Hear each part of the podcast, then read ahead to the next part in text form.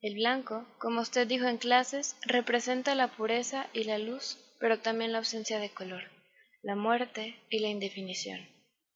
Representa lo que con solo mostrarse anticipa cosas terribles que no pueden ser conocidas.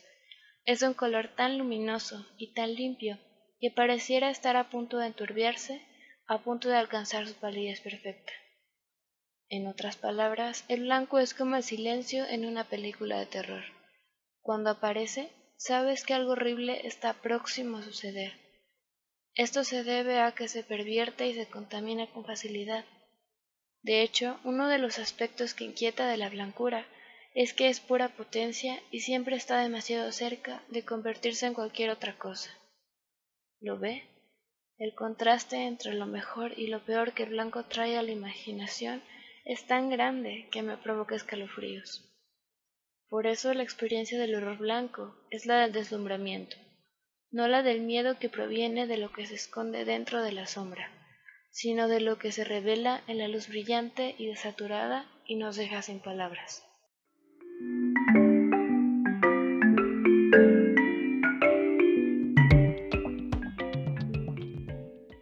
Acabamos de escuchar un fragmento de Mandíbula de Mónica Ojeda en voz de Michelle Obadía. Esto es La Librera Podcast. De este lado está Victoria Lana. Aquí Michelle Obadía. Y pues bueno, estamos ya terminando octubre con este maravilloso libro que tuvo bastantes reseñas y comentarios de las chicas de primer semestre. Este, algo que me gusta, no es por andar discriminando a los hombres, ¿verdad? Pero me gusta mucho que puras mujeres mandaron como, como sus, sus comentarios. Este, resulta que coincidió, ¿no? y bueno, em, también quiero decir que este libro fue como, yo creo que fue como el libro estelar de todo nuestro calendario y que le echamos un montón de ganas porque además es el libro más largo este, pero no, no, no porque fuera largo, este, era pesado. ¿Qué opinas, Michelle? Sí, la verdad es que lo terminé en dos días porque lo disfruté muchísimo. Sí, bueno, hablando de eso, yo también lo, terminé en dos días, pero pues la, la prisa, ¿no? De, de, las cosas que tenemos que hacer las universitarias. Pero bueno, este, ¿qué tal si comenzamos a hablar de la autora? Bueno, Mónica Ojeda nace en Guayaquil, Ecuador, en 1988. Ella tiene un máster en creación literaria y en teoría crítica de la cultura. También dio clases de literatura en la Universidad Católica de Santiago, Guayaquil. Actualmente está haciendo su doctorado en humanidades sobre literatura porno erótica en Madrid. Ha publicado las novelas Nefando, que tuvo una espectacular recepción en la crítica, y La desfiguración Silva, que recibió el, el Premio Alba de Narrativa 2014. En 2017 publica el relato Caninos y otros de sus cuentos, que fueron antologados en Emergencias, 12 cuentos iberoamericanos. Con el ciclo de las piedras, su primer libro de poemas obtuvo el Premio Nacional de Poesía Desembarco 2015 y forma parte de la prestigiosa lista de Bogotá 39 2017 que recoge a los 39 escritores latinoamericanos menores de 40 años con más talento y proyección de la década. Ok, este, bueno, para empezar hablando del texto y ya que vemos como el contexto en el que Mónica Ojeda eh, se desarrolla y se sigue como profesionalizando o se especializa, este, ahorita que dices que está estudiando, ¿cómo? ¿Cómo dijiste? Porno erótico ¿o qué? sí, un doctorado en humanidades sobre literatura pornoerótica. Ajá. No, es que está precioso, pero ¿sabes por qué? Porque la verdad es que este libro está muy sexual, o sea, no es explícito, pero no entiendo cómo ella este, no, es que es una chingona, o sea, así, esa es mi explicación.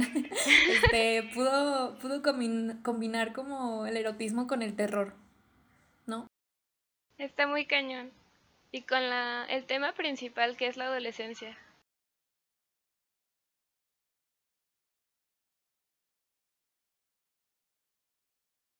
Sí, este, bueno, que también es como los principales momentos en los que uno empieza como a despertar su deseo sexual, yo digo.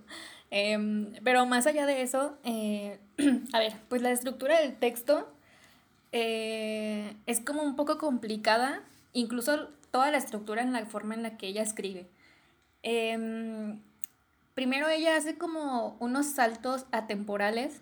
Eh, digamos que el libro está escrito anacrónicamente, pero al final este, es entendible porque está bien escrito. Em, no como en algunos otros podcasts que ustedes han escuchado, por ejemplo, Alan decir, no está tan bien escrito, no está tan bien, no se entiende tan bien, o pudo haber sido diferente la estructura. Yo, la verdad, pienso que Mónica Ojeda lo hizo increíble así como está. Em, porque, bueno, pues se nota de alguien que ya, ya tiene trayectoria, ¿no? Entonces, es también otra cosa que quería decir, es que a mí me, me cuesta un poco o me desespera cuando hay páginas este, con el texto completo, o sea, no hay como punto y aparte, o no hay párrafo, sino que es todo así de seguido. Y hay momentos en los que son así y me desespero, bueno, me cuesta como mantener la, la concentración. Llega a ser confuso. Pero... ¿Mande? Llega a ser muy confuso. Ajá, sí, y... Este, bueno, y también a mí se me, se me hacía como un descansito cuando ya ves estas estos diálogos que había entre Fernanda y, y Annelies o entre, o entre Annelies y, y Clara, este, que son así como de una, de una sola página y, y pues son puros diálogos. Este, o también había como otras estructuras en otros capítulos donde, donde eran como párrafo y luego, o sea, como espacio y mucho espacio. no, perdón, como un punto y aparte, pero después mucho espacio. Y luego, no sé cómo explicarlo, pero son este, como text, como, como párrafos muy, como muy deconstruidos, si por así, de, si, así podría decirlo. Este, para mí eso era como mi descansito de cuando, de cuando Mónica Ojeda se explayaba y se iba así de que corrido como hoja tras hoja, sin punto de aparte y sin coma también. o sea, todo seguido. Pues bueno, con esa introducción sobre la estructura del texto, me encantaría empezar contándoles un poquito de la historia. El, libro comienza cuando una adolescente, Fernanda, es secuestrada por su profesora de literatura, eh, a la que ella y sus amigas han estado atormentando bastantes meses. Pero lo más interesante del texto es descubrir la razón de, que la razón de ese secuestro no está en ese acoso o bullying, sino que es mucho más profunda. ¿Qué más nos podrías contar de la historia, Vico? Este, mm, que bueno, ya que estamos entrando en eso y que la razón por la que Fernanda fue secuestrada, este, quizá esto pueda contar como spoiler, así que si le quieren adelantar está bien. Em, pero yo siento que, que, bueno, es que no es que sienta, fue así. Em, Fernanda y Annelies eran como el dúo dinámico, ¿no? Eran las mejores amigas. Este, su forma de jugar eran, era muy extrema, también, como lo quiero decir, o sea, bastante, bastante sexual, sin haber llegado a tener sexo entre ellas. Este, solamente que te, digo, o sea, jugaban, jugaban bien raro. este, jugaban como mucho lastimarse, pero al final era como casi casi sadomasoquismo porque a Annelies le gustaba mucho el dolor y, y parecía que le gustaba sentir placer. Y parecía también que a Fernanda le gustaba mucho eh, como seguirle el juego. Y eh, en un principio parece que ella en general es así, o sea, que es igual a, a Annelies, que, que ella hacía las cosas porque quería. Pero mientras más vas entrando a la historia, te vas dando cuenta que Fernanda en realidad seguía mucho a Annelies. O sea, ella realmente pensaba que era una niña genial. Yo siento que un poco rayaba como en la envidia. Entonces como que ella no alcanzaba a ver bien que, que lo hacía más por Fernanda que por ella misma. Y creo que a veces esto se justifica cuando salen los diálogos con el, con el, terapeuta de Fernanda y pues le dice que, su mamá no la quería eh, por ciertas situaciones que ya ustedes le, leerán. Em, pero que pues ni siquiera como que la pelaba, no recibía tantas, tanta atención de ella. Entonces, el hecho de, de, de, que había ciertos diálogos entre ellas diciendo que eran hermanas, eh, que eran la una para la otra, que eran como casi almas gemelas, eh, me hace pensar que Fernanda por eso seguía tanto a Annelies, porque pues realmente no tenía como la atención de su madre. Claro, igual, hablando un poquito más de, pues, de los personajes, mm, Fernanda, bueno, para empezar, estas chicas estudiaban en un colegio del Opus Dei, esos colegios católicos de super élite. Y las mejores amigas, como dices Vico, eran Fernanda y Annalise, pero ellas tenían un grupito de amigas que era como, las describiría como las chicas populares de, su salón. y un día estas chicas encuentran un edificio abandonado y deciden hacer de él su, su refugio, su lugar secreto.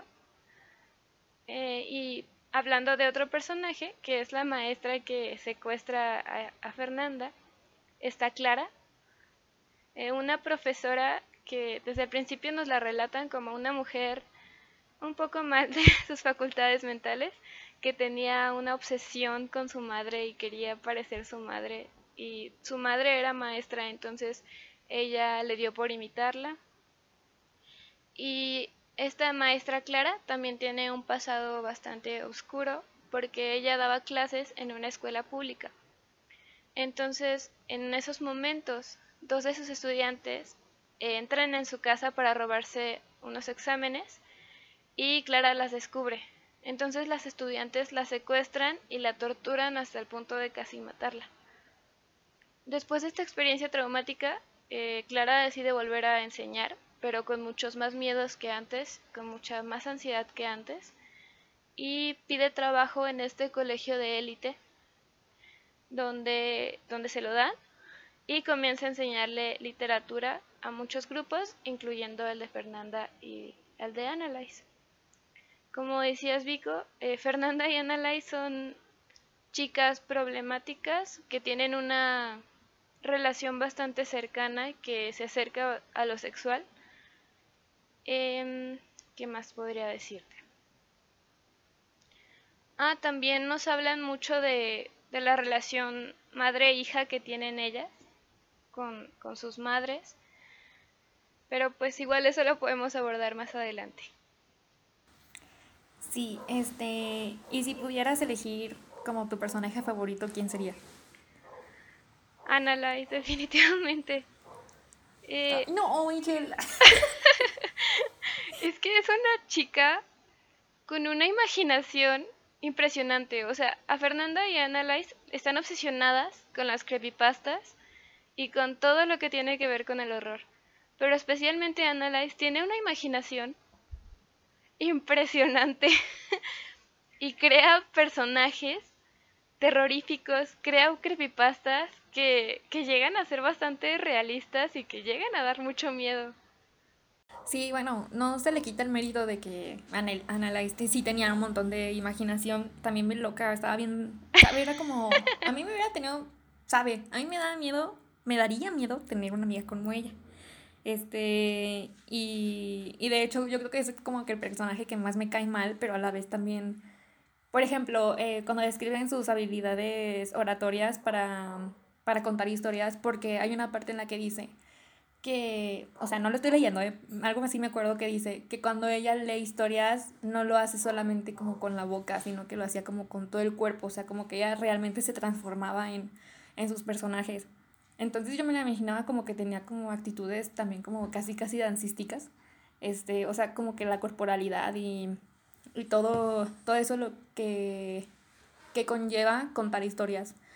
O bueno, alguien que sabe contar bien historias o que es cuenta cuentos, este, mm, tiene que usar como todo su cuerpo.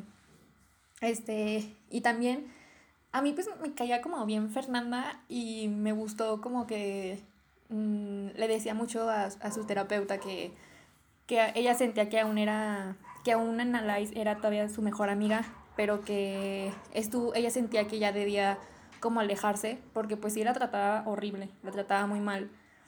Y eso es lo que muchos eh, como que hay, también es, creo que es importante hablar de esto, el cómo las personas luego no, no captan cuando están siendo acosadas o cuando están siendo tratadas mal o como chantajeadas, ¿sabes? Este, y a mí no me cae mucho en la cabeza cómo, cómo puedes tratar así de mal a alguien que le dices que es tu mejor amiga y que además se conocieron desde muy niñas. O sea, como que todas estas cuestiones me, me salían, o sea, me o sea, rodonaban por mi cabeza cuando yo leía. Y bueno, también pasando a otra, a otro personaje, y pues era Clara, la maestra. Eh, o sea, es que me daban como mucho, mucha desesperación. Y ahorita que estaba leyendo las reseñas de las chicas que me mandaron sus, pues sí, sus opiniones, eh, una de ellas decía que no soportaba a Clara, que simplemente ella quería que, que desapareciera de todo el libro, porque les, les esperaba como sus tics y como sus formas de, de moverse y de interactuar y de hablar toda nerviosilla. Este, cabe destacar que Clara eh, sufría de ataques, ataques de pánico y ataques de, de ansiedad. Entonces, pues sí, de verdad ella no soportaba convivir como con esas niñas porque algo también que se me hace muy curioso es que a pesar de que estas chicas iban a escuelas eh, excesivamente burguesas y de, clase, de clases altísimas, eh, eran muy malcriadas. Em, creo que, o sea, a ver, no quiero decir que así toda la gente burguesa o privilegiada es, pero este, sí, o sea, no sé qué pasa que, que a, a muchas las describen así, como que todas eran así ahí. Y, y bueno, sin mencionar todos los tintes machistas que, que, que tiene la, la novela, o sea, eh, vaya, no se habla como de feminismo, pero Mónica Ojeda, este, a través de sus personajes, eh, cuestiona este tipo de comportamientos. Por ejemplo, que la madre de Fernanda era excesivamente pro, vida em, y que también la, la mamá de, de Ana cuando la sobreprotegía y le decía que, que debía sentarse bien, que porque si no se sentaba bien o si no le hacía caso o si, o si desobedecía a, la, a su mamá la podrían violar o la, la podrían matar o algo así. Otro personaje que es como también como casi una pieza clave en este, en, este libro es Alan, que era así como, pues, no sé, era como que el encargado, el... Mm, sí, sí dice su, um, su puesto. El profesor de teología, ¿no? Ey, ajá, ey, sí, cierto. Este, también él, él era mucho y como rescataba mucho esas partes de que las niñas deberían comportarse bien, que están en esa escuela para, para, pues para señoritas, para que aprendieran cómo deben de, de comportarse las mujeres. Este, y luego pues era una escuela de puras mujeres, vaya, entonces no, como que ni siquiera él captaba que había tendencias lésbicas ahí y obviamente era súper reprochable eso porque pues como en una escuela católica va a haber chicas lesbianas, ¿sabes? Eh, pero creo que es bastante común eso ahorita, justo ahora. Y también, eh, ya, para, ya por último, para callarme, este, este libro es como, es tan actual que luego van a salir como referencias de la cultura pop eh, que ustedes luego lo van a captar. O sea, por ejemplo, cuando dicen que Fernanda y Annalise se vestían eh, de Lady Gaga, se pintaban como Amy Winehouse o como, o como Lana del Rey, o sea, y, o como por ejemplo también hace referencias como a series actuales como Stranger Things, etcétera, etcétera. Entonces, eh, o sea, es como un libro tan, como tan del momento, que es muy fácil em, captar las referencias pop. Y ya, era todo lo que quería decir. Sí. Retomando el tema de por qué Ana Laís era tan maldita con Fernanda, eh, me gustaría retomar el tema de la maternidad. Poniendo un poquito en contexto, la mamá de Annalise era una mujer muy violenta, con actitudes bastante violentas. Entonces, en una parte del libro, eh, Fernanda le pregunta a Annalise por qué le gusta tanto asustar a los demás, y ella le responde, porque me hace sentir grande como mi madre. Y aplica mucho de los tratos que le daba a su mamá con sus amigas. Y muchas cosas que le prohibía a su mamá las, las acababa haciendo por, por tratar de contradecir a su madre. Eh, y es muy interesante porque también en el caso de Clara, y que tiene una obsesión con su mamá, em, pero, o sea, lees a su mamá y su mamá era muy mala con ella, no dejaba de decirle, eres una niña enferma, estás enferma, estás mal, aléjate de mí. Entonces te comentaba hace rato, Vico, que podría parecer que los villanos son otros, pero para mí los villanos en, en este libro son, son, las mamás de los personajes. Incluso eh, cuando las niñas se reunían en esta casa abandonada, eh, las historias que Ana les contaba casi siempre con relación al dios blanco tenían mucho que ver con la maternidad, con la lactancia, entonces es algo bastante interesante eh, analizar ese punto. ¿Y qué más? Pues también noté muchas, muchas referencias de la cultura pop eh, y también muchas referencias de películas de terror, de literatura de terror. Ella habla mucho de Poe, de Lovecraft, del terror cósmico de Lovecraft y lo compara con su, con su terror blanco. De hecho, llega un punto eh, que ella hace está tomando clases particulares con la maestra Clara y redacta un ensayo que yo creo que es lo mejor del libro. Y en este ensayo eh, habla acerca de, su terror eh, blanco, del dios blanco, y también le hace ver a Clara que ella ya se dio cuenta de todos sus miedos y del miedo que le tiene a las adolescentes. Em, y también este eh, me encanta que, como ya habías dicho, que es una crítica muchas veces a, a este estatus de poder, porque mientras, eh, por ejemplo, estas niñas antes ya habían acosado a, la anterior maestra de literatura y solamente fueron expulsadas unos cuantos días. Pero también pasa en el libro que a dos chicas en la escuela las ven con actitudes un poco raras y las acusan de lesbianas y a ellas, ellas sí reciben un castigo bien ejemplar.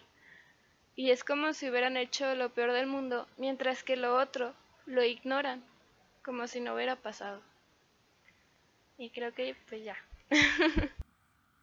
sí, de hecho, cuando las chicas son acusadas de lesbianas, este digo, que digo, o sea, ese es el menor de problema de todo el libro, pero quien las acusa es Clara y se me hace como súper traicionera, o sea, y, o sea, sé que ella no era como, o sea, ella no tenía tendencias lésbicas, pero sí cuando menciona que mm, besa en la boca a su mamá cuando era niña. Entonces, era, no sé, o sea, como que... Luego hay como, como, a ver, como situaciones que vuelven un poco contradictoria las, las acciones de Clara y de muchas, este, de muchas de las personajes. Porque, bueno, de las personajes. Em, por ejemplo, también leí una de, de las reseñas y pues es hay una chica que dice que le encanta el libro porque, porque también hace reflejar como las relaciones entre mujeres y sí, la manera en la que interactua, interactuamos y bla, bla, bla. Y me quedo pensando yo, pues sí, o sea, sí, sí es de mujeres, pero también son mujeres que al parecer se odian y se tienen envidia y y, este, y se tratan de la verga. Em, yo, no, yo desconozco mucho cómo sería estar en una escuela de puras mujeres, pero, pero bueno, me imagino que ahí es como donde luego... O, o, sea, es que no sé si todavía, porque pues te digo, yo nunca he estado en una escuela así, pero yo siento, yo soy de las que piensa que el, el machismo empieza como entre las mujeres y se empieza a propagar entre nosotras.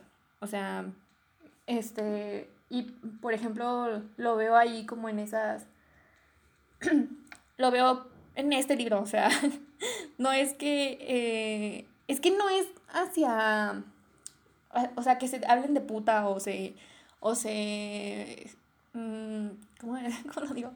O sea, no se juzgan, eso, no se juzgan por lo que hacen, sino que acá como el el meollo del asunto es que como que luego son amistades falsas. Y aunque las hacen ver, por ejemplo, el grupo de, que si no me acuerdo era como de segundo, de segundo C o algo así, eran la de ellas, la de, la de todas las, de Clara, no, perdón, de esta Analyze, de, de esta Fernanda y de las más chicas, de las demás chicas que no hemos hablado, pero que pues están en el mismo grupo de amigas. Este, o sea, como que entre ellas se tienen miedo. O sea, hay tres chavas que le tienen miedo a, a Analyze. Y Fernanda también le sigue mucho el juego a Analyze, pero para no meterse en problema con ella. Entonces, son como todos estos problemillas que también hacen rico todo el libro. y bueno, nada más para empezar a acercarnos al final de este podcast, vamos primero con un corte y regresamos. Em, vayan a tomar agüita, un snack o lo que ustedes gusten y nos vemos en unos, bueno, en unos segundos. Sale, bye. No se vayan.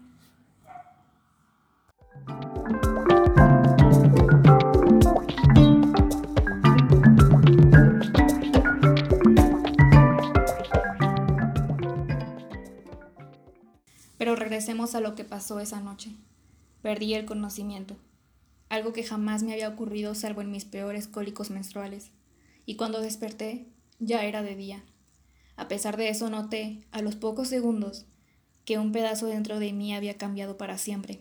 Esa mancha densa, mucosa y blanca, parecida a mis flujos vaginales, era una aparición de mi Dios blanco, un anhelo y un horror infinito colgando del mismo hilo y que yo necesitaba volver a ver. Me da vergüenza escribirlo, pero nunca había sentido tanto placer como el que sentí esa noche, en la que no tuve el control. Por primera vez experimenté un horror verdadero, y ese horror era también un orgasmo.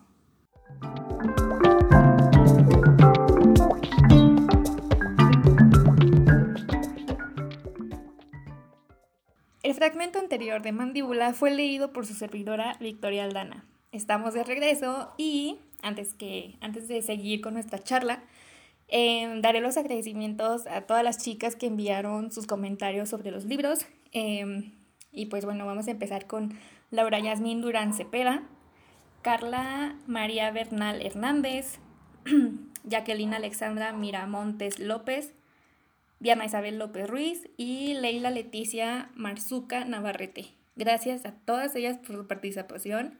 Este, algunas de ellas ya las ubicamos de puro nombre. Este, sé que nos suelen mandar sus, sus experiencias de lectura y, y nada, muchas gracias. Este, qué bueno que les ha estado gustando nuestro calendario. Eso quiere decir que estamos haciendo un buen trabajo. Y, eh, pero en especial sobre este libro que te digo que fue como el estelar de todo el calendario. Y pues bueno, ahora vamos a pasar a hablar un poquito acerca de nuestras experiencias de lectura, cómo nos sentimos, si nos gustó, si no nos gustó, si lo recomendamos. ¿Tú qué, ¿Tú qué dices, Vico? Sí, claro. ¿Cuál fue tu experiencia? Bueno, a ver, este, yo sé que mucha gente le gustó y de hecho me, me hubiese gustado mucho que Alan estuviera eh, presente hablando con nosotras porque voy a hablar un poquito por Alan, pero pues a él le gusta como mucho el terror y él como que le gusta como investigar y teorizar acerca de esto. Em, y sé que él hubiera dado como una, como una explicación súper padre y, su experiencia de lectura siempre es muy rica. Pero en mi caso, em, creo que yo ya les había dicho, ya había comentado un poco que no me late tanto ni ver películas de terror, ni leer, bueno, ver películas porque soy miedosa, pero leer sobre terror como que se me hace un poco complicado. No, no me da no me da tanto ese feeling de terror.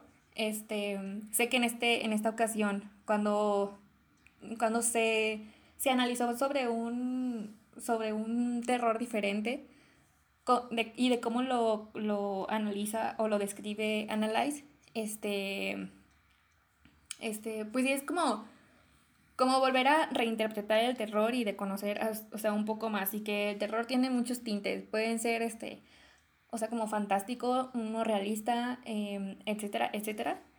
Eh, en general, este, sí, sí me gustó, está súper entretenido. Em, a pesar de ser el libro más largo, eh, sí lo disfruté, em, pero eh, pues no, no fue mi favorito. O sea, no, no como de todo, de todo lo que hemos leído. Pero pues, o sea, de que lo deben de leer, lo deben de leer. Quien le encante, o sea, si te encanta el terror, pues adelante, date.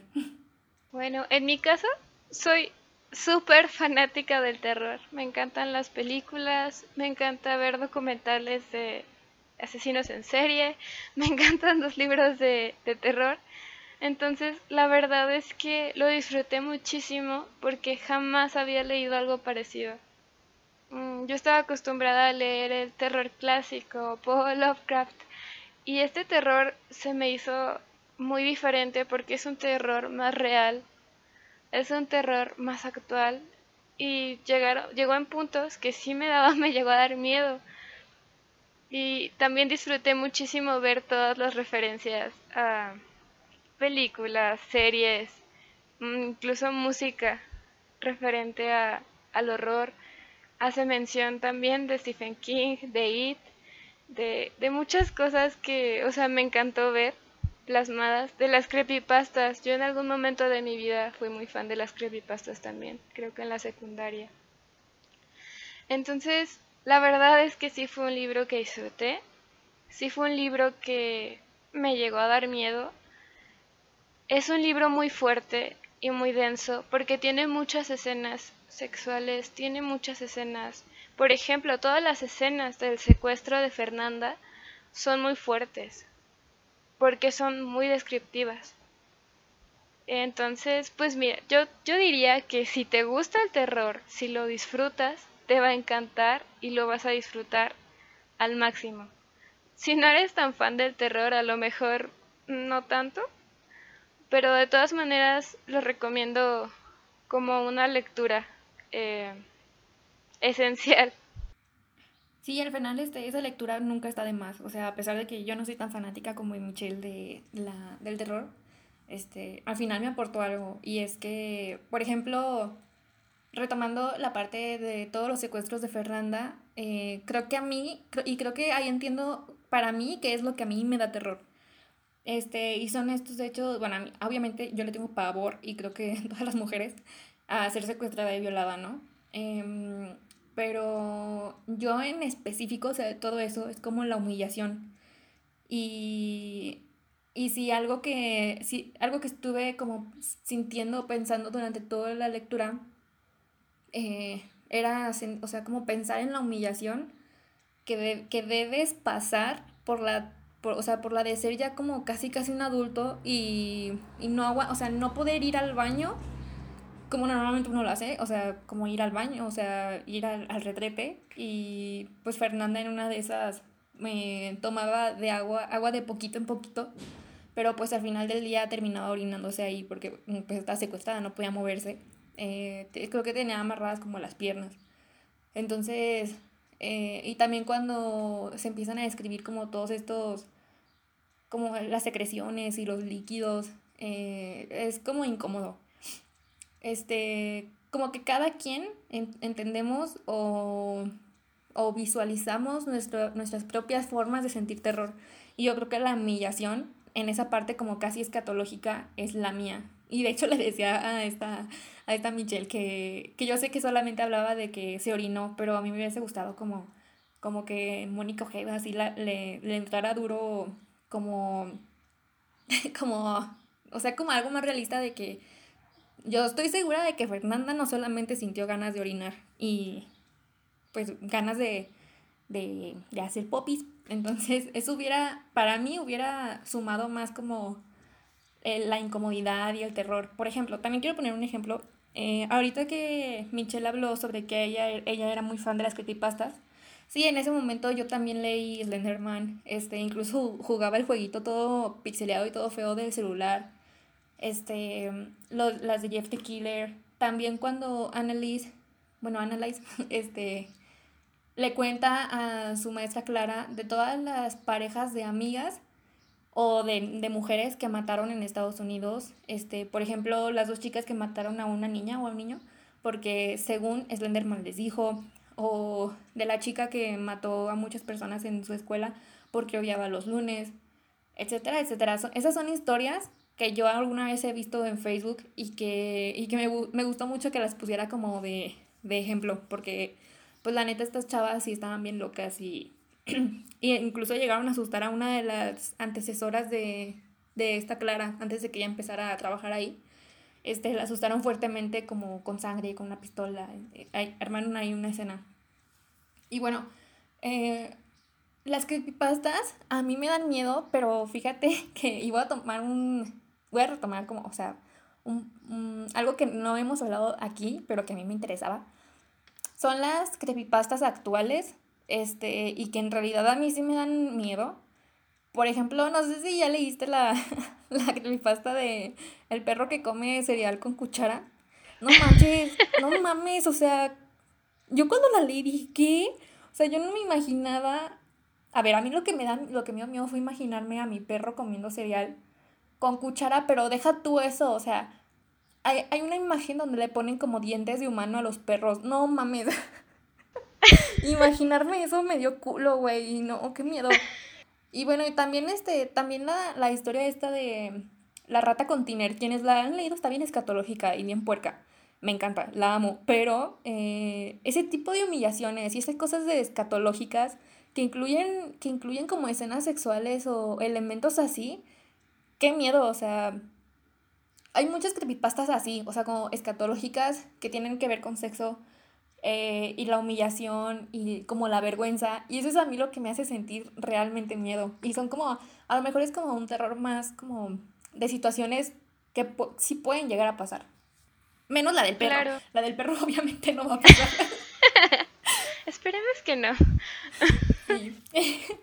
Y bueno, este, pues yo creo que podemos ir terminando. Eh, Michelle, ¿qué nos puedes decir? Bueno, eh, ¿recomiendas? ¿Te gustó la lectura o qué?